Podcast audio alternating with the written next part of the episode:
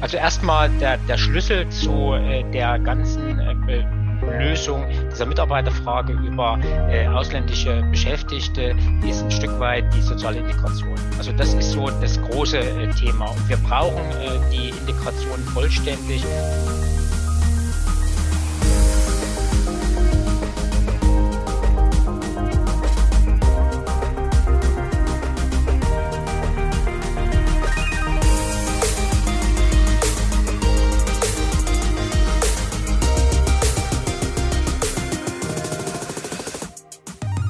Herzlich willkommen. Schön, dass du wieder mit dabei bist. Der ETL Toga Gastro Briefing. Heute zu dem Thema Fachkräfte, Mitarbeiter, sowieso immer und überall zu wenig. Also schauen wir über die Landesgrenzen. Und heute für die Diskussion habe ich mir eingeladen Dirk Ellinger, Geschäftsführer der DEHOGA Thüringen. Servus nach Erfurt. Ein wunderschönen Hallo an alle im Netz und an dich in Berlin. Und dann guckt man den Blick nach Norden. Da sitzt mein Kollege Steffen Basler. Hallo Steffen, guten Morgen. Schön, dass du mit dabei bist. Fach Hallo Erich, freue mich auch. Fachanwalt für Arbeitsrecht und äh, du hast ja auch viel mit äh, in der Pflege und so weiter zu tun. Also im der ja fast schon würde ich sagen traditionell darauf angewiesen ist, äh, Fachkräfte aus dem Ausland nach Deutschland zu holen und teilst mit uns heute deine Expertisen. Ähm, ja das, äh, ich finde es super. Dann lass uns mal gleich äh, auch einsteigen in das Thema. Und der, ja, der Arbeitsmarkt ist sehr angespannt. Wir haben nicht genug äh, äh, Fachkräfte. Die deutsche Gastronomie hat durch Corona äh, extrem gelitten. Und ähm, ja, in welchem rechtlichen Umfeld bewegen wir uns da, wenn wir sagen, wir wollen jetzt äh, Fachkräfte oder einfach auch nur gar nicht mal so vielleicht Fachkräfte, vielleicht reicht auch, äh, sind sie auch Kellner und, und, und Servicekräfte. Also wenn ich jetzt an österreichische Skihütten denke, da äh, hört man alle diversen Sprachen. Äh, worauf muss ich achten als Arbeitgeber, wenn ich dort meinen Personalbedarf versuche zu decken? Vielleicht von dir kurz mal eine Einleitung, wie ist der rechtliche Rahmen?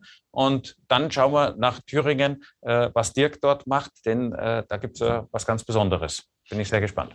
Steffen. Ja, wie gesagt, vielen Dank, dass ich äh, das mal so ein bisschen erläutern kann, weil da äh, gibt es eben so nach meiner Erfahrung auch äh, sehr viel falsche Vorstellungen. Also grundsätzlich erstmal die Unterscheidung zwischen äh, Mitarbeitern aus EFTA-Staaten und nicht-EFTA-Staaten. EFTA-Staat ist äh, kurz gesprochen, das ist die EU plus EWR, das ist also Liechtenstein, Norwegen, Island und Schweiz. Ne? Die, die alle zusammen äh, äh, bilden äh, den, äh, den Bereich der EFTA-Staaten. Für die äh, ist es völlig simpel.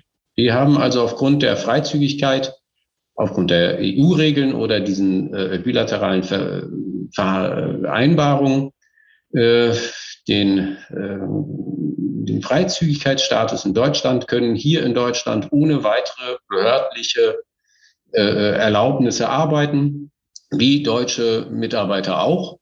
Klar, wenn man äh, jetzt einen ausländischen Mitarbeiter beschäftigt, äh, muss man sich äh, klar werden, welche Rechtsordnung gilt.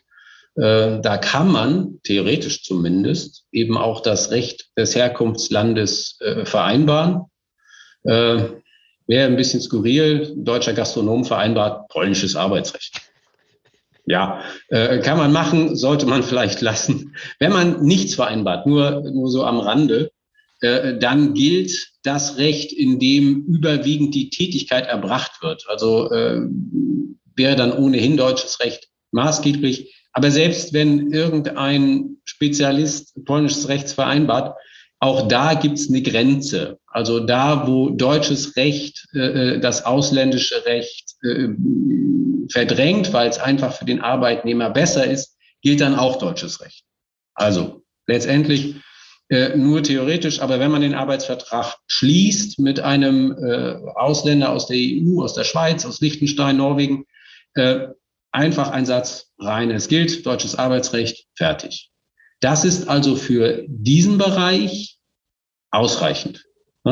Jetzt äh, reden wir über Mitarbeiter, die nicht aus diesen Ländern kommen. Wir reden über äh, den Westbalkan, wir reden über äh, Osteuropa jenseits der EU-Grenze, wir reden über Asien, äh, Nahen Osten, Fernen Osten. Äh, da laufen die Sachen grundsätzlich anders. Also äh, vorab, da geht es auch nicht oder nur sehr eingeschränkt nach europäischem Recht. Da geht es nach nationalem Recht. Das, das Recht, äh, äh, ausländische Arbeitskräfte im eigenen Land zuzulassen, ist nicht vereinheitlicht. Das macht jedes Land selbst und Deutschland ganz besonders. Wir äh, alle kennen die Diskussion Fachkräfteeinwanderungsgesetz. Äh, äh, irgendwann ist der Gesetzgeber ja auch mal dahinter gekommen, dass wir äh, dringend Fachkräfte benötigen und hat dann dafür eben einen rechtlichen Rahmen geschaffen. Und da sind wir noch ganz am Anfang. Also nach meiner Erfahrung, Fachkräfte in der Gastronomie, in der Hotellerie, da denken wir natürlich zuallererst an Köche. Und in der Tat gibt es eben auch schon ein großes Aufkommen an, an Köchen aus Asien beispielsweise, aus der Türkei, äh, die äh, dann hier arbeiten möchten und äh, davor, vor der Arbeitserlaubnis, die sie benötigen, brauchen wir eben die Feststellung der Gleichwertigkeit ihrer, ihrer Ausbildung. Das ist ein interessanter Punkt, Steffen. Er sagt, ja. die, diese Gleichwertigkeit. Das heißt, jetzt haben wir aber nicht überall auf der Welt dieses duale Ausbildungssystem, wie wir in Deutschland kennen, mit so und so vielen Stunden an der Schulbank, äh, in der Berufsschule, in den Betrieben und so weiter und so fort. Äh, andernorts läuft so eine Ausbildung auch ganz anders. Äh, wie kann der den Nachweis führen? Ist das ein Thema?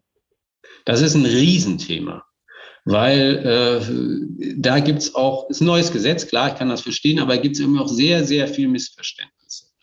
Also äh, die Vorstellung der deutschen Behörden, die diese Gleichwertigkeit äh, bestätigen sollen, äh, äh, sind geprägt durch die deutschen Ausbildungsgänge und Berufsabschlüsse.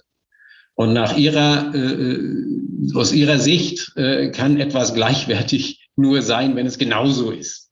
Ne? Es gibt also eine zweistufige Prüfung nach dem äh, Berufsqualifikationsfeststellungsgesetz, ne? BUFG. Da wird auf der ersten Stufe geprüft, ist der Ausbildungsnachweis gleichwertig. Das klappt meistens noch. Aber dann muss auf einer zweiten Stufe geprüft werden, ob, die, ob der Ausbildungsweg vergleichbar ist. Und da wird es dann eben sehr schwierig. Das äh, sind traditionelle historische Gründe. Der, äh, der Spitzenkoch aus Japan hat im Zweifel nicht drei Jahre in einer Berufsschule gesessen, sondern vielleicht irgendeinem anderen Spezialisten ein paar Jahre über die Schulter geguckt ne, kann deutlich besser kochen als viele, die von der äh, Ausbildungsbank gar nicht runterkommen, aber ist eben doch dann nach Feststellung der Behörde nicht gleichwertig. Also das ist, äh, macht einen Großteil meiner Tätigkeit aus, Behörden davon zu überzeugen, dass auf dieser zweiten Stufe, also Feststellung Gleichwertigkeit der, der Ausbildung, dass es da auch andere Wege gibt. Und das Gesetz äh, gibt uns auch Möglichkeiten mit Probearbeiten, mit äh, weiter qualifizieren und so. Aber viele Behörden kommen gar nicht erst zu dieser zweiten Stufe und äh, sehen also auch gar nicht, dass das Gesetz eine solche zweistufige Prüfung vorschreibt. Und äh, ich fürchte, da gibt es eine sehr große Dunkelziffer an äh, gescheiterten Versuchen, sich diese Gleichwertigkeit feststellen zu lassen, äh, obwohl es eben Rechtsmittel dagegen gibt und man die ganze Sache auch vor Gericht klären kann. Aber ich kann mir vorstellen, dass es äh, nur ganz vereinzelt mal jemand gibt, der tatsächlich äh, diesen Weg geht. Es ist auch, das darf man nicht vergessen, Kläger in diesen Verfahren sind natürlich die betroffenen Arbeitnehmer selbst. Die engagierten Arbeitgeber, die diese oft Perlen ne, im Gastrobereich beschäftigen möchten, äh, die sind außen vor. Die können also Hilfestellen, Hilfestellung liefern, aber eben selbst nicht äh, äh, aktiv tätig werden in diesen Verfahren. Das macht die Sache halt kompliziert. Das macht es in der Tat kompliziert, so klingt das zumindest. Ähm, Dirk, schauen wir mal nach Erfurt. Ihr geht ja da einen anderen Weg, obwohl ihr genau diese Zielgruppe versucht, auf dem deutschen Arbeitsmarkt zu etablieren. Vielleicht kurz äh, stellst du uns mal das Projekt vor und äh, was ihr da macht. Ja, also wir holen ähm, äh, Jugendliche oder junge Erwachsene aus dem Ausland. Wir haben aktuell 21 Nationen ähm, äh, in unserer Berufsschule. Es ist eine Schule in freier Trägerschaft. Dem vorgelagert äh, ist für die ausländischen Jugendliche ein äh, Sprachkurs, äh, sofern erforderlich, weil äh, unter B1 eine Ausbildung äh, anzufangen macht keinen Sinn. Und um eine Prüfung mit einigermaßen guten Ergebnissen hinzukriegen, wenigstens B2. Also wenn das Sprach Sprachniveau nicht da ist, dann ist schwierig. Das gilt für Fachkräfte als auch für ähm, äh, Auszubildende. Wir gucken uns auch in den Ländern, und das ist natürlich auch ein Ansatz bei den äh, Azubis, ähm, wir, dort gibt es mehr Möglichkeiten.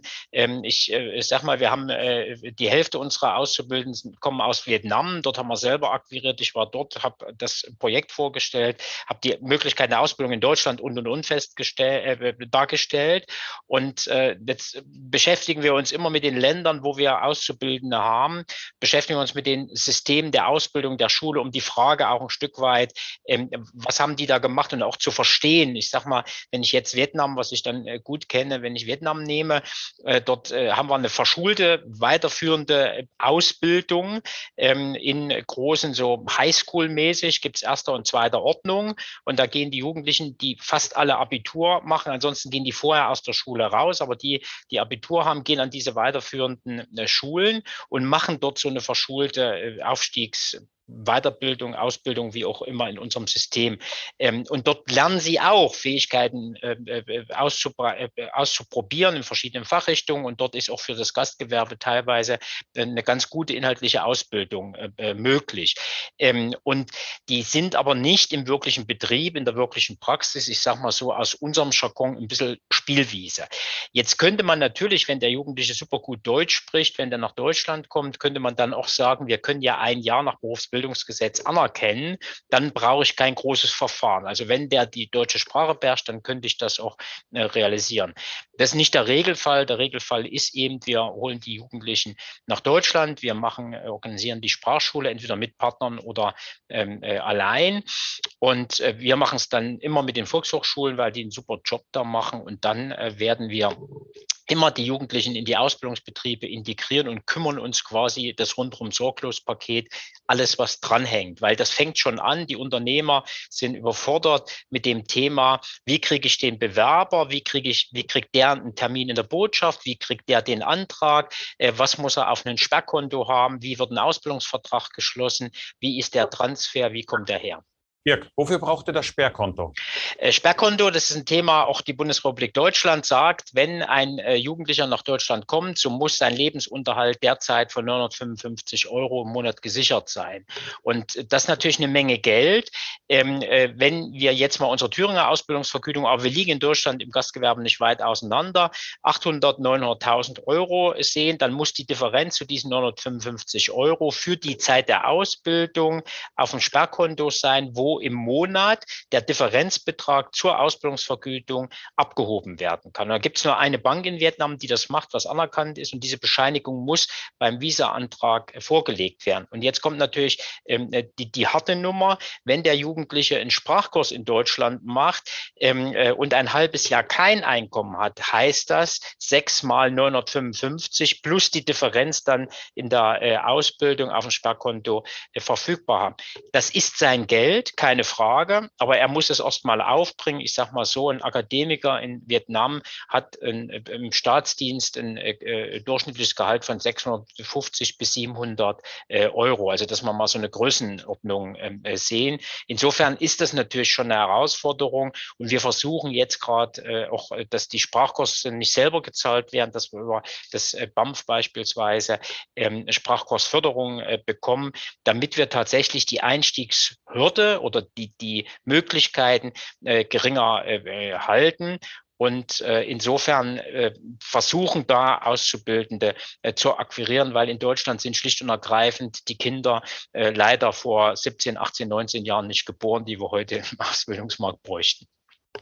Du sagst gerade, die wir bräuchten. Äh, wie viele sind es dann jedes Jahr, die du mit deinem Beitrag, den du da leistest, auf den deutschen Arbeitsmarkt in die Gastronomie jedes Jahr entlässt? Und äh, que, eh, kommen doch alle unter, oder? Äh ja, also völlig äh, äh, unproblematisch, die äh, Jugendlichen, jungen Erwachsenen zu vermitteln. Äh, wir haben äh, jetzt gerade das dritte Ausbildungsjahr, 80, äh, 85 Auszubildende, die die Prüfungen jetzt machen. Jetzt laufen gerade die, die Planung der schulischen Abschlussprüfung. Dann kommt im Sommer die Kammerabschlussprüfung. Und wir hoffen da mal auf eine, eine hohe Bestehquote, dass die dann auch äh, in, am liebsten den Thüringer gastgewerblichen Arbeitsmarkt zur Verfügung stehen. Aber wir haben auch äh, Jugend Jugendliche aus anderen Bundesländern. Wir bilden für einige Unternehmerkollegen auch deutschlandweit hier aus, also quasi immer nur dual. Wir sind die Berufsschule, wir machen die überbetrieblichen Ergänzungsseminare, also das, was in der Praxis nicht ähm, äh, vermittelt werden kann. Und wir machen die Betreuung und auch was sprachlich noch äh, erforderlich ist, auch im Rahmen äh, des Schulunterrichts, wo wir noch Additivsprachkurs ähm, äh, anbieten, damit wir tatsächlich auch eine hohe Bestehsquote nach hinten raus haben, dass also äh, wir viele Facharbeiter daraus bekommen können. Also fassen wir zusammen. Dirk, du nimmst, du gehst genau diesen steinigen Weg. Äh, äh, das heißt, du wirst dann auch mit den Botschaften in den jeweiligen Ländern dann auseinandersetzen, damit das dort funktioniert, damit die Kräfte dann zu uns kommen können. Das nimmst du sozusagen den Unternehmer ab, äh, ja. wie das da zu handhaben ist. Gucken wir mal kurz auf das weltpolitische Geschehen. Da gab es ja gestern Abend eine äh, bedrückende Rede von Putin und massive Drohungen äh, gegen die Ukraine. Es ist vorstellbar, dass dann aus diesem Bereich vielleicht der ein oder andere das Weite sucht und äh, in Deutschland arbeiten möchte. Äh, Steffen, wie sieht's konkret, äh, bleiben wir mal bei der Ukraine, also hat ja, ja was das Reisen angeht. Aber was bedeutet das, wenn jetzt Ukrainer hier arbeiten möchten? Genau, also ich äh, kenne das also überwiegend aus dem Bereich der Pflege und äh, aus dem Baubereich. Wir wissen ja, die Unruhen oder die Querelen in, in der Ukraine gibt es ja schon länger und äh, es gibt Schätzungen, die sagen, dass also schon ungefähr zwei Millionen Ukrainer äh, auf der Flucht sind, Schutz gesucht haben, überwiegend äh, natürlich in ihrem Nachbarland in Polen aber mit der Tendenz eben auch äh, weiter zu reisen äh, Richtung Deutschland. Äh, die äh, rechtlichen Rahmen für das Einreisen in die EU sind geschaffen worden vor einigen Jahren. Äh, seit der Zeit dürfen ukrainische Staatsbürger ohne Visum in die EU auch nach Deutschland einreisen. Äh, was sehr, was ich sehr oft beobachte, ist, äh, dass viele Ukrainer oft auch durch falschen Rat auch meiner Kollegen äh, glauben, sie können äh, mit dieser Visafreiheit hier auch einer Erwerbstätigkeit äh, äh nachgehen. Das ist einfach Quatsch mit Soße. Das ist so nicht. Sie können zwar äh, hier einreisen, Sie können hier Urlaub machen, Sie können äh, sich aus sonstigen Gründen hier aufhalten, aber Sie dürfen halt hier nicht arbeiten. In dem Moment, wo Sie einer Tätigkeit nachgehen, ist Ihr Aufenthalt illegal mit allen Konsequenzen, die das strafrechtlich hat. Und äh, momentan ist das eben an der deutsch-polnischen Grenze ein Riesenthema. Wie gesagt, aus dem Bereich der Pflege. Ich könnte mir vorstellen, dass durch die Ereignisse gestern der Druck noch größer wird.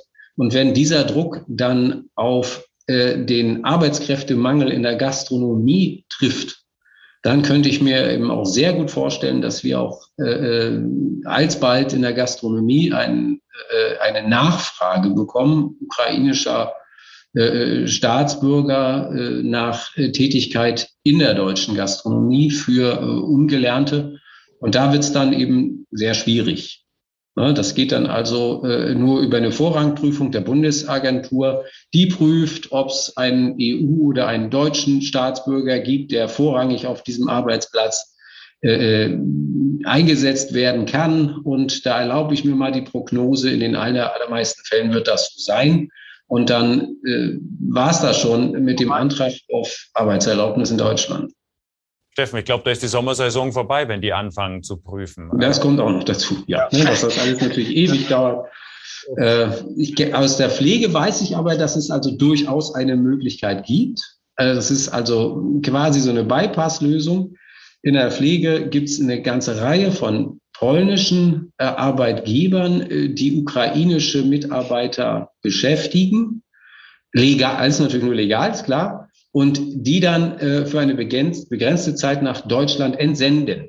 Ne? Nach, dem, äh, nach den einschlägigen äh, Verordnungen der EU mit der sogenannten A1-Bescheinigung. Die sind dann also in Polen sozial versichert beim SUS und äh, kriegen dort da die Bescheinigung über die A1-Bescheinigung und können sich dann ein Visum nach Van der Elst äh, besorgen, das beantragen in der äh, deutschen Botschaft in Warschau und mit diesem Van der Elst-Visum dann zur Aufnahme einer Tätigkeit nach Deutschland einreisen.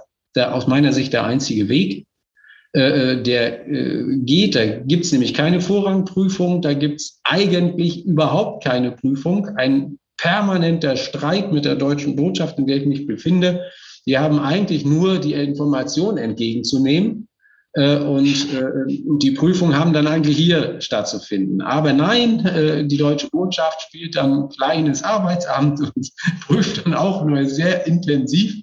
Das heißt, wenn jemand das vorhat, und ein Gastronom hat Kontakte in unser polnisches Nachbarland und dort vielleicht irgendjemand sagt, ich habe hier so und so viele Leute, die könnte ich während der Saison zu dir entsenden, entweder als Leiharbeitnehmer oder ich mache da komplett mit eigenen Leuten da einen ganzen Bereich in deinem Hotel. Ähm, dann bitte bei der Beantragung dieses, dieser Visa nach Van der Elst äh, beraten lassen. Vorher drauf gucken, ob die äh, äh, Unterlagen ausreichend sind, ob sie zutreffend sind, damit sie möglichst so rund sind, dass keiner in der Behörde da an irgendeiner Ecke hängen bleibt. Mhm. Dann klappt das. Dann soll das auch innerhalb von einer Woche klappen mit diesem äh, Visum nach Van der Elst. Theoretisch. Da würde ich auch noch mal gleich ein ganz wichtiger Hinweis, dieses Thema beraten äh, an unsere Kollegen ähm, äh, wir haben Fälle, und das ist dann nämlich illegale Beschäftigung mit aller strafrechtlicher Konsequenz, wenn ich sage, also äh, äh, das ist ein polnischer Arbeitgeber und das ist alles schön EU und das machen wir jetzt mal. Es kommt auf den Arbeitnehmer drauf an und jeder Arbeitgeber sollte sich grundsätzlich von dem Arbeitnehmer seinen Aufenthaltstitel und zwar vollständig, nicht nur Seite eins, das gibt es auch eine Seite zwei. Ähm, mhm. Da steht nämlich drauf, für was darf der was machen. Wir haben die Fälle gehabt, wo ähm, junge Leute, also äh, Auszubildende eben eine Ausbildung angefangen haben, hatten einen Aufenthaltstitel und äh, auf der Rückseite steht nämlich, der Aufenthaltstitel ist begrenzt für die Ausbildung in dem Beruf, in dem Unternehmen XYZ. Genau. Ende der Durchsage. Und wenn ich jetzt sage, der hat ja einen Aufenthaltstitel ähm, und kann dann, nee, dann ist es Schwarzarbeit und illegale Beschäftigung Richtig. und dann mit aller äh, äh, Zoll- und Sozialversicherung, aller Härte, die wir in Deutschland kennen. Äh, und das äh, äh sind auch horrende Strafen, die da drohen. Und da gibt es auch wenig Ermessen und wenig Ermessensbereitschaft. Genau. Ähm, deswegen muss das ähm, äh, sehr genau äh, geprüft werden. Und wir haben das auch hin und wieder den Fall äh, nach Berufsbildung Ausbildungsgesetz kann ein Azubi ja auch nur wegen Berufsaufgabe kündigen. So manchmal entsteht auch so der Eindruck, wir machen so ein bisschen, was wir wollen und gehen mal und machen so äh, Ausbildungshopper oder Arbeitsplatzhopper. Also da kann ich nur Arbeitgeber vorwarnen. Bei aller Not, die wir haben, das genau zu prüfen oder ähm, äh, anwaltliche oder verbandliche Hilfeleistungen in Anspruch zu nehmen, bei denen, wo man Vertrauen hat und die dies am Ende auch können. Äh, weil auch jetzt gerade aus der Pandemie heraus sind sicherlich viele Auf äh, Ausländerbehörden nicht so richtig am Arbeiten gewesen. Wir haben einen Fall, da hat ein Azubi seinen sein, äh, Pass in, im Briefkasten der Aus, äh, Ausländerbehörde geworfen, hatte dann keinen mehr. Das ist alles verrückte Zeit. Ich kann unter Pandemiebedingungen vielleicht das eine oder andere noch schön reden, aber eine illegale Beschäftigung kann ich nicht schön reden. Und wie gesagt, der Hinweis, der Hinweis ist sehr wichtig.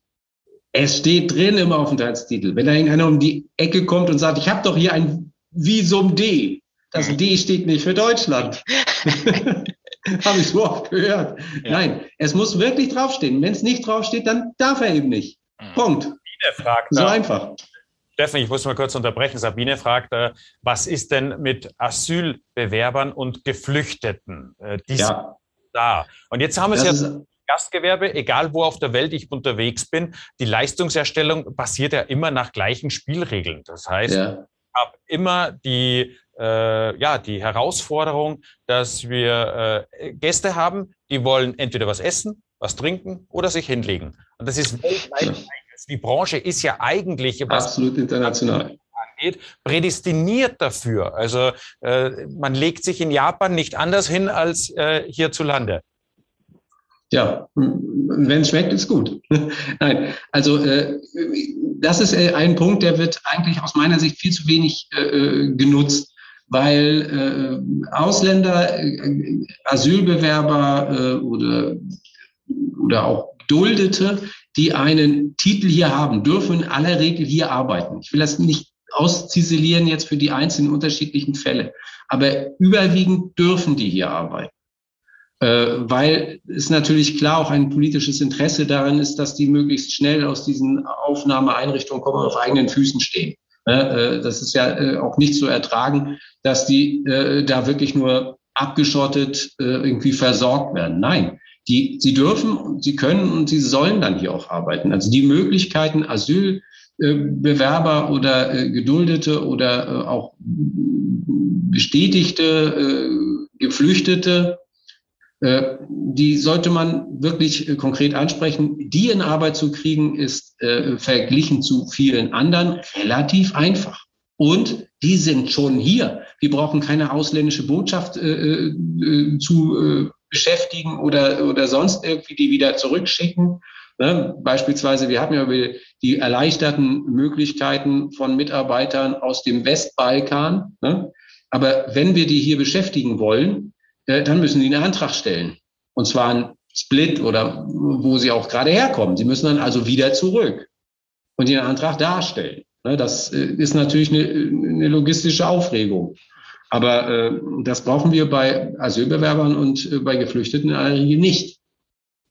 Ja. Gute Frage. Unterschiede bezüglich der Herkunftsländer? Also, oder sind alle Geflüchteten an der Stelle gleich? Da gibt es keinen Unterschied. Also wenn, wenn Sie einen, äh, es ist natürlich eingeschränkt, äh, wenn dieses Asylverfahren noch läuft und, und äh, gar wenn der Antrag äh, abgelehnt worden ist und die halt zur Abschiebung vorgesehen sind oder zur Ausreise. Liegt auf der Hand. Das ist dann äh, schwierig. Ich, wie gesagt, ich will es gar nicht vertiefen äh, dieses äh, Zweigleismodell oder Zwei-Spuren-Modell, was vor einiger Zeit mal so im Gespräch war, wie man eben auch den eine Perspektive bieten kann. Also äh, es, im begrenzten Rahmen gibt es, gibt es auch die Möglichkeit, diesen abgelehnten Asylbewerbern dann über eine Berufsausbildung dann äh, eine Bleibechance äh, zu äh, vermitteln. Aber da verbietet sich natürlich jede Verallgemeinerung. Das muss man sich dann in den konkreten einzelnen Fällen anschauen. Das, äh, aber auch das würde gehen. Auch da gibt es Möglichkeiten. Das kann man also nicht von vornherein äh, ausschließen.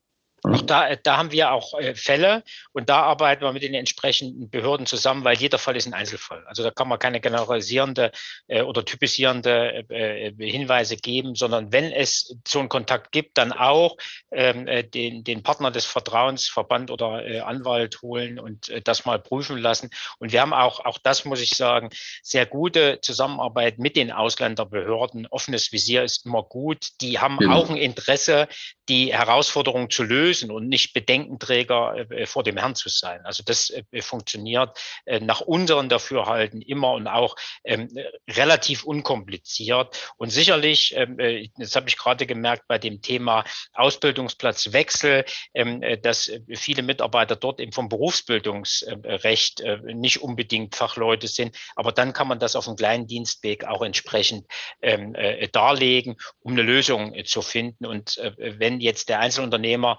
das sehr schwierig sieht, dann können wir auch hergehen und sagen, ähm, okay, wir unterstützen an dieser Stelle. Wir haben vorhin die Differenzierung gehabt zwischen, wir holen Arbeitskräfte dauerhaft hierüber. Und dann ist ja auch das Stichwort gefallen, saisonbedingt. guter Freund von mir, Winzer, hat jedes Jahr äh, die Herausforderung, gerade im Bereich Helfer im Bereich der Landwirtschaft, äh, aber eben auch verstärkt immer mehr in der ähm, ja, saisonabhängigen äh, äh, Hotellerie und Gastronomie, dass man, was man aus Österreich ja äh, äh ohne weiteres ja schon äh, längere Zeit kennt, wir brauchen mehr Fachkräfte oder einfach fleißige Hände aus diesen Bereichen, vielleicht aber eben nur für eine Saison. Das ist schon mal die Frage, wie lang darf so eine Saison sein? Gibt es dort äh, irgendwelche Ausnahmen, die wir nutzen können? Steffen, wie sieht es äh, gerade in dem Bereich aus? Ja, also äh, Stichwort geringfügige Beschäftigung. Viele denken da äh, zuerst, sich auch berechtigt, an die 450, zukünftig 520 Euro Jobs. Nein, es gibt auch noch eine zweite Möglichkeit, das ist die sogenannte kurzfristige Beschäftigung. 70 ne, in Pandemiezeiten auch 90 Tage, äh, äh, die dann auch äh, als geringfügige Beschäftigung bezeichnet wird. Dazu kommt noch, es gibt in der Beschäftigungsordnung einen speziellen Paragraphen, Paragraph 15a, der die saisonabhängige Beschäftigung regelt und dort eben auch den Zugang äh, der Arbeitskräfte erleichtert. Äh, sicher über die Bundesagentur und äh, vielleicht hat der eine oder andere das ja noch im Ohr. Als die Pandemie war, wurden ja auch über die Bundesagentur Kontingente von Saisonarbeitskräften äh, nach Deutschland geholt. Ähm, wie gesagt, kurzfristige Beschäftigung, da gibt's äh, auch im sozialrechtlichen Bereich einiges zu beachten. Das würde jetzt wahrscheinlich unseren Rahmen sprengen, wenn wir äh, das alles im Einzelnen äh, besprechen wollten.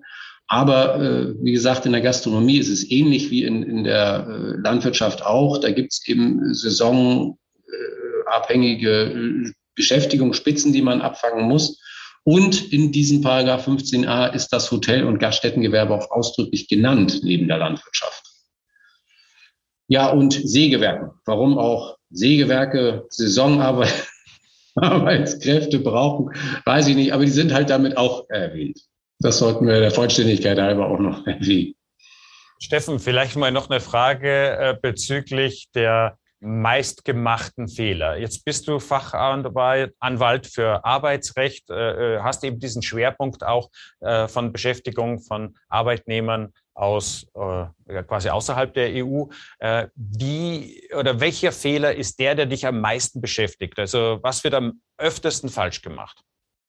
Ja, wie gesagt, das, was ich am, momentan am häufigsten auf dem Tisch habe, sind unsere ukrainischen Freunde, die äh, aus, äh, aus Polen hier einreisen, in, in Polen äh, über die Charta Polaka, historischer Grund, also die äh, Ukrainer mit polnischen Wurzeln haben es relativ einfach, äh, nach, nach Polen zu kommen. Das in der Kombination mit äh, der Möglichkeit, äh, visafrei in die EU zu reisen, nutzen halt sehr viele Ukrainer auf der, aus der Basis, aus der Basis in die EU einzureisen.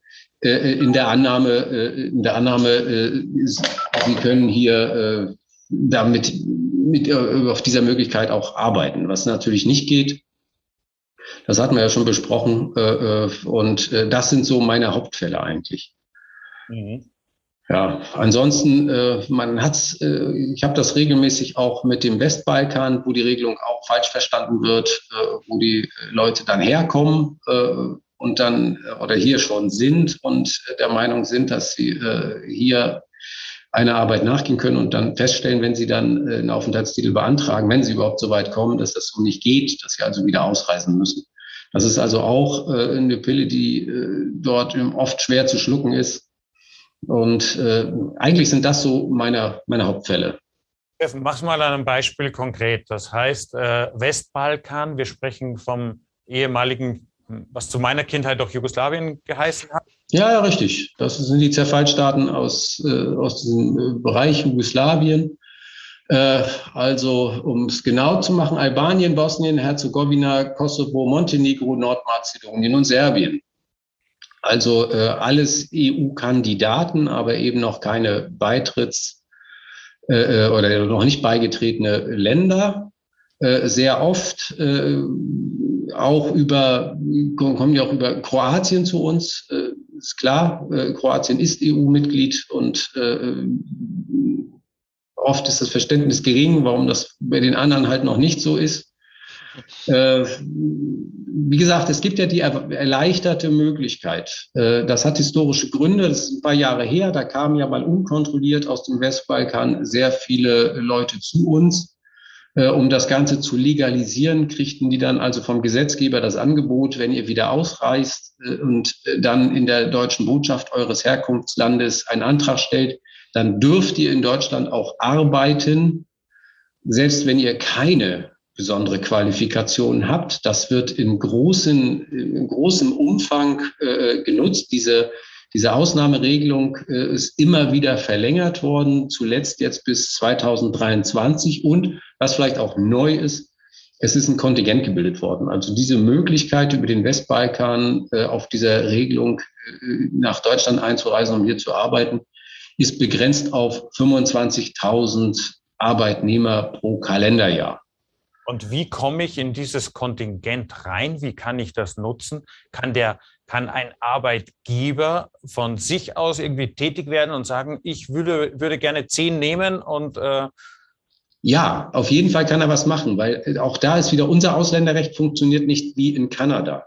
Also das ist nicht, nicht nachfragebezogen, sondern angebotsbezogen. Also wenn man dem äh, interessierten Arbeitnehmer schon einen Arbeitsplatz anbieten kann, dann kann er mit diesem angebotenen Arbeitsplatz in der deutschen Botschaft in seinem Herkunftsland dann ein Visum nach Paragraph 26 Absatz 2 der Beschäftigungsordnung, das ist diese äh, Westbalkanregelung, beantragen.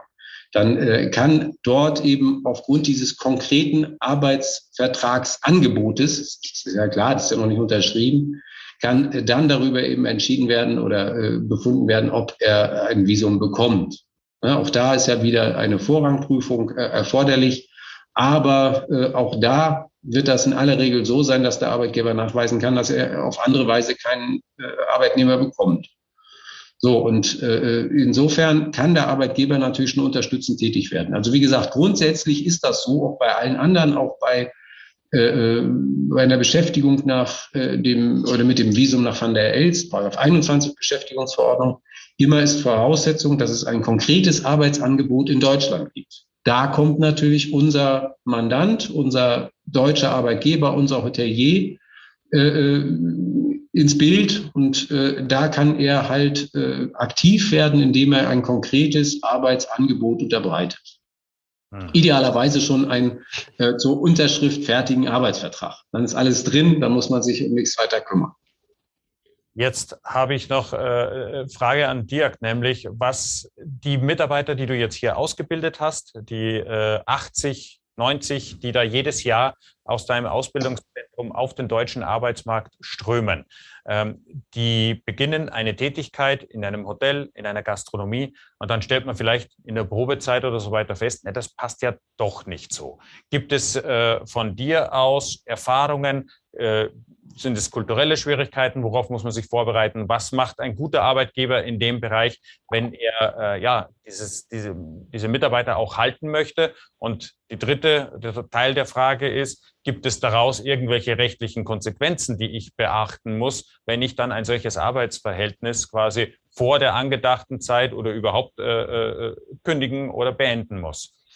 Ähm, also erstmal der, der Schlüssel zu äh, der ganzen äh, Lösung dieser Mitarbeiterfrage über äh, ausländische Beschäftigte ist ein Stück weit die soziale Integration. Also das ist so das große äh, Thema und wir brauchen äh, die Integration vollständig. Ähm, das ist wieder in den kleinen Mama-Papa-Betrieben, die wir häufig haben, ist das sicherlich einfacher als in einem äh, riesengroßen Schraubenproduzierenden oder Automobilwerk aus unserer Sicht jedenfalls. Und wenn die Integration Integration funktioniert, ähm, dann haben die Betriebe ja auch ein Interesse, äh, auszubilden und nach der Ausbildung den Azubi zu übernehmen. Also wenn es funktioniert hat und wenn der Azubi sich wohlfühlt äh, und seine Prüfung gemacht hat, hat er vielleicht auch ein großes Interesse, dort zu bleiben, weil äh, er ein soziales Umfeld hat, äh, wie auch immer äh, gestaltet. Also das wäre so der, der erste wichtige Weg. Und äh, wir müssen, und das sage ich mal für uns als ähm, äh, Träger und Organisator der ganzen, äh, sagen wir sagen die Spielregeln, Regeln äh, auch vorher. Und äh, ich bin sehr froh mit 21 Nationen. Das können auch noch mehr werden. Äh, wir lernen auch sehr viel. Also Integration, das ist so das Erste. Und ähm, äh, äh hier über ein Haus schwebt ganz groß Artikel 1 Grundgesetz, äh, das die Menschenwürde. Das heißt auch die Achtung des anderen. Und das ist auch ein wichtiger Schlüssel, der funktioniert. Wir haben beispielsweise aktuell ähm, äh, fast eine Klasse Marokkaner. Ähm, wir haben tunesische Bewerber und da sagen wir auch einfach, die Spielregeln, die müssen klar sein. In Deutschland ist Alkohol normal, die Unterordnung der Frau ist normal, die Gleichstellung der Frau ist normal. Und solche Dinge, die teilen wir vorher mit, was auch die Erwartungen sind der Betriebe, damit es funktionieren kann. Und äh, da waren wir auch mit einer ganzen Klasse Marokkaner, die vor zwei Jahren fertig geworden sind, erfolgreich. Äh, die haben auch, äh, also einer hat vorher aufgehört, die anderen haben alle ihre Prüfungen äh, gemacht und haben dann auch einen Betrieb gefunden. Und jetzt ist die Frage danach, ähm, die, der Aufenthaltstitel ist ja immer erstmal befristet. Ähm, äh, das heißt, je nach ähm, Erteilung der Aufenthaltstitel gibt es eine Befristung von den zwei Jahren. Die müssen nachweisen, dass die Ausbildung fortbesteht. Dann kriegen sie eine Verlängerung. Äh, oder jetzt in der Corona ist viel mit Fiktion gearbeitet worden, weil die Ausländerbehörden eben geschlossen nicht erreichbar, online wie auch immer. Online kann es keine äh, Visa-Verlängerung geben. Und äh, danach gibt es für die, wenn er einen Arbeitsvertrag nachweist und ein regelmäßiges Einkommen hat, dann kann er seinen Aufenthaltstitel verlängern. Und das kann irgendwann dazu führen, frühestens nach fünf Jahren, Jahren, dass er einen Daueraufenthalt in Deutschland äh, erhält. Und das ist natürlich das Ziel äh, vieler Jugendlicher und auch natürlich für uns. Wir wollen ja die Ausbildung machen, damit wir die Fachkräfte von morgen oder gar die Unternehmer von übermorgen äh, haben. Deswegen ähm, Integration äh, äh im Ausbildungsbetrieb, danach Integration im Arbeitsleben und äh, dass es dann fortgesetzt werden kann, tatsächlich ähm, erfolgreich auch in Deutschland zu arbeiten. Und das ist für viele, und ich rede ja auch mit den Jugendlichen, auch für viele eine lohnenswerte äh, Perspektive. Steff, meine, äh, bevor wir zur Frage von Andreas kommen, noch eine Frage von mir an dich, nämlich der dritte Teil äh, meiner Frage an Dirk. Habe ich Haftungsrisiken gegenüber denjenigen, den ich da aus dem Drittstaat hierher hole, in Bezug auf, was ich, Versicherung etc. pp., wenn ich das Arbeitsverhältnis beende? Also grundsätzlich, also rein gesetzlich äh, eher nicht. Das ist also äh, ein äh, Lebensrisiko des, äh, äh, des Mitarbeiters, der da angeheuert hat. Es gibt also keinen Kündigungsschutz. Klar, Kündigungsschutz in dem Sinne, also wenn äh, sich der Arbeitgeber vom Arbeitnehmer trennt auf eine Weise, die arbeitsrechtlich keinen Bestand hat, dann wird er möglicherweise auch für alle Folgeschäden eintreten müssen, die aufgrund dieser unwirksamen Kündigung dann eingetreten sind. Äh, aber das ist jetzt äh, nichts Spezielles Ausländerrechtliches. Das gilt ja für, für jedes, jede Art von Ausbildungs, äh, für, für Arbeit, für jede Art von Ausbildung, aus Arbeitsverhältnis hier ne, Also äh, es ist klar, wenn äh, in einem Kündigungsschutzprozess, den natürlich auch ein ausländischer äh, Arbeitnehmer vor einem deutschen Arbeitsgericht beginnen kann, am Ende festgestellt wird, die Kündigung ist unwirksam, dann äh, trägt der Arbeitgeber das Annahme, äh, Annahmeverzugslohnrisiko, muss also äh, die Vergütung äh, zahlen, die er hätte zahlen müssen, wenn der äh, Arbeitnehmer in der Zeit beschäftigt wäre. Und möglicherweise wird er dann auch noch weitere Kosten äh, tragen müssen, die dann vielleicht auch durch eine Rückreise oder äh, durch äh, andere Unannehmlichkeiten, die der äh, Arbeitnehmer dann durch den Verlust des Arbeitsplatzes erleidet, äh, dann auszugleichen ist. Also an der Stelle auf jeden Fall, das klingt danach, sich vorher äh, beraten lassen und alle Eventualitäten durchspielen. Die ja von Andreas äh, stellt ab auf Anrechnung, Unterkunft und Logis, also, also Logis und Verpflegung für einen äh, jema für jemanden, der äh, jetzt aus dem äh, Ausland kommt und hier als Saisonkraft arbeitet, zum Mindestlohn. Ja, nein. Ed ja, also äh, grundsätzlich geht die Anrechnung. Äh, äh, es geht auch die Anrechnung auf den Mindestlohn. Aber die Freude währt nur kurz, weil es gibt eine Vorschrift in der Gewerbeordnung, ich glaube Paragraph 109, bin mir nicht ganz sicher, 108, 109, Absatz 2, die regelt äh, die Möglichkeit der Vergütung in Form von Sachbezügen, wo ja Kostenologie auch äh, zugehört. Und dort ist festgelegt, äh, dass äh, diese Sachbezüge äh, nicht so weit äh, den Lohn ausmachen dürfen, als der, äh, die, als dass die Fändungsfreigrenze, die jeweilige aktuelle Fändungsfreigrenze dadurch unterschritten würde. Also das, was fändungsfrei ist, muss dem Arbeitnehmer in, in Geld zur Verfügung stehen. Okay, das heißt, die Grenze, glaube ich, liegt so bei, bei 1200 Euro in dem Dreh irgendwas? Ja, ein bisschen weniger. Also wir sind, glaube ich, aktuell bei, das ist ja jedes Jahr im Juli neu, aber ich glaube, im Moment sind wir bei 1075. Aber ich bin ja kein Steuerberater, deswegen lasse ich mich ungern auf Zahlen festnageln. Aber es ist etwas über 1000 Euro, das ist sicher. Und äh, insofern ist natürlich der Anteil der Anrechenbarkeit auf äh, den gesetzlichen Mindestlohn dann schon sehr gering. Ne? Aber ansonsten äh, ist das grundsätzlich durchaus möglich. Und auch zulässig.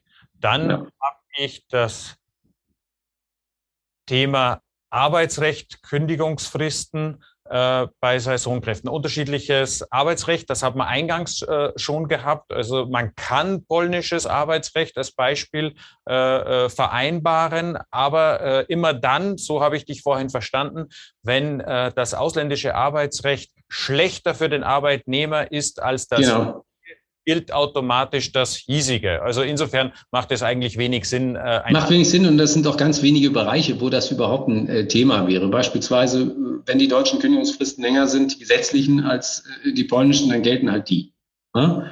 Äh, aber vielen Dank, äh, Erich, für dieses Stichwort. Gerade bei Saisonarbeitskräften, äh, bei Arbeitsverhältnissen, die, die man mit Aushilfskräften schließt und die nicht für eine längere Zeit als drei Monate begründet werden, äh, da gilt das Kündigungsschutzgesetz nicht. Das heißt, man kann dort ganz kurze Kündigungsfristen vereinbaren bis zu der Vereinbarung, dass gar keine Kündigungsfrist gilt. Der einzige Haken dabei, äh, die Kündigungsfrist für den Arbeitnehmer darf nicht länger sein als für den Arbeitgeber. Also da geht man das Risiko ein, dass der Arbeitnehmer auch irgendwann Mittwoch sagt, ich komme morgen Donnerstag nicht mehr und kündigt. Also äh, wer dieses Risiko eingeht, kann in den Arbeitsvertrag also durchaus auch äh, deutlich unter den gesetzlichen Kündigungsfristen bleiben, die wir alle kennen. Probezeit 14 Tage, danach äh, vier Wochen zum 15. oder zum Monatsende. Ne? Und dann ab zwei Jahre gestaffelt dann länger. Aber wie gesagt, bis zu bei Aushilfsarbeitsverhältnissen bis zu drei Monaten kann man da drunter gehen. Das weiß kaum einer und macht auch kaum einer. Mhm. Jetzt kommt noch mal eine Frage auf von Sven bezüglich der Entsendung von Arbeitskräften aus Polen. Das hat er nicht vorhin ganz verstanden. Vielleicht noch mal kurz, dass wir das äh, noch mal kurz darauf eingehen äh, und erklären. Also, ja. das heißt, der Arbeitgeber sitzt in Polen. Dort gibt genau. Das ist richtig und das ist auch die Bedingung und der kann Arbeitskräfte nach Deutschland entsenden.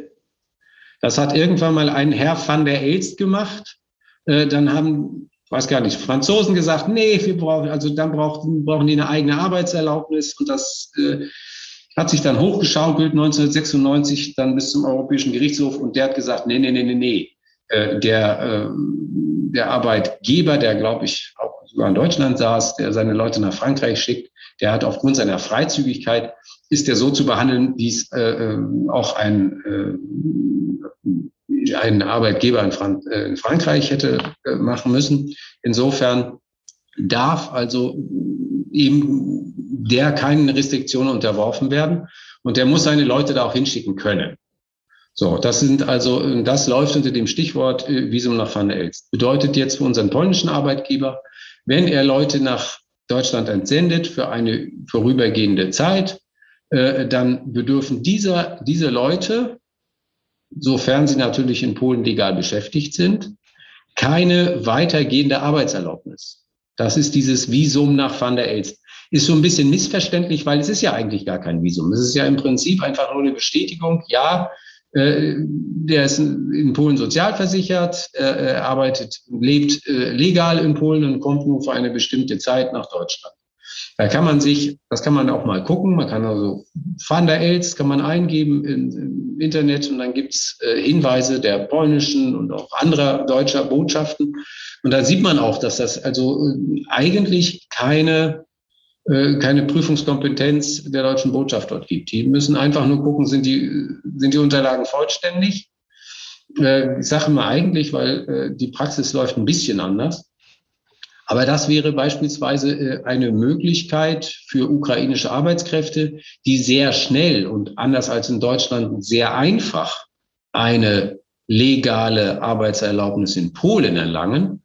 Und wenn die dann als Arbeitnehmer eines polnischen Arbeitgebers für eine beschränkte Zeit nach Deutschland kommen, dann wäre das eben also auch eine, ein probates Mittel, denen einen legalen Zugang äh, äh, zu einem, also begrenzten legalen Zugang zum deutschen Arbeitsmarkt zu verschaffen. Nach der europäischen äh, Rechtsprechung des Europäischen Gerichtshofs ist ja äh, Kennzeichen dieser Beschäftigung eben die zeitliche Begrenzung, so äh, dass der deutsche Arbeitsmarkt vor diesen Arbeitnehmern nicht geschützt werden muss.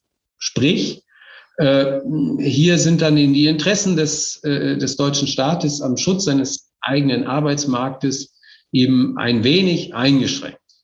Das heißt, äh, begrenzt auf die 90 Tage wie bei der Saison? Nein, nein, nein, nein, nein. Das hat mit den 90 Tagen nichts zu tun. Das ist wieder eine andere Geschichte. Wer den Daueraufenthalt EU hat, das ist jetzt eine besondere Sache. Also fünf Jahre in Polen war, der darf eben visa oder visafrei 90 Tage in Deutschland arbeiten. Gut. Das ist eine Sonderregelung. Ne? Die Endung ist jetzt nicht an Tage begrenzt. Das heißt, äh, die Pfiffigen äh, in Polen, die sich jetzt die, den Arbeitskräftemangel in Deutschland zunutze machen wollen, hören jetzt ganz aufmerksam hin und sagen, das ist der Weg, wie man das machen könnte. In der Pflege schon gang und gäbe. Also da ist das, ist das ja schon geradezu Standard.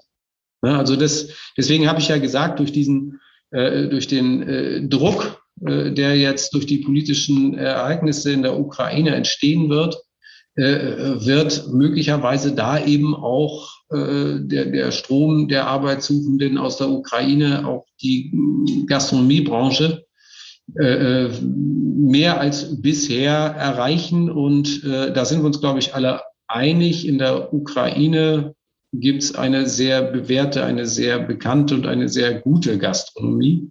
Also da haben wir sicher äh, auch äh, Arbeitskräfte, die den deutschen Arbeitsmarkt äh, sehr, sehr deutlich äh, unterstützen könnten und aufwerten könnten.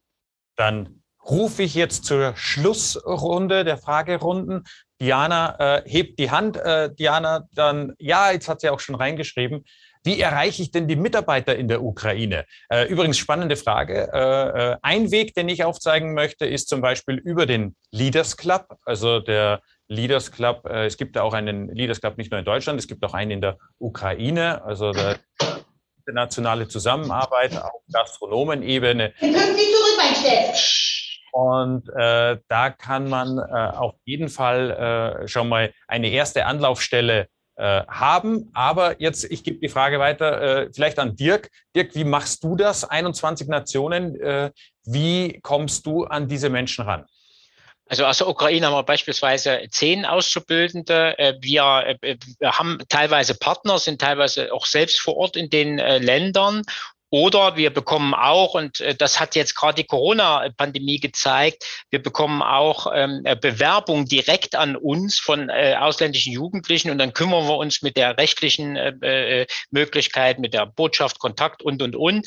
Ähm, wir haben nämlich jetzt in der ähm, äh, Pandemie, als die Betriebe geschlossen waren, beziehungsweise der Lockdown durch die Hintertür jetzt gegenwärtig ja noch ist, äh, die ganzen Auszubildenden aus den Betrieben zu uns in die, ähm, äh, das Kompetenzzentrum äh, geholt und haben die praktische Ausbildung aufrechterhalten, weil auch das ist ein Thema, da ich ja die äh, noch äh, die die Auszubildenden nicht in Kurzarbeit schicken kann. Ich bin ja ausbildungsverpflichtet und äh, die Azubis haben das natürlich auch in ihren sozialen Netzwerken kommuniziert, dass die Ausbildungsplätze in Thüringen erhalten geblieben sind und wir haben darüber hinaus einen starken Bewerberzuwachs bekommen, ähm, auch aus Deutschland. Das müssen wir auch so sagen, was uns sehr freut und natürlich aus dem Ausland im Ausland im Moment haben wir noch ein bisschen pandemiebedingt Schwierigkeiten der, der Einreise. Das ist auch Teil der Wahrheit.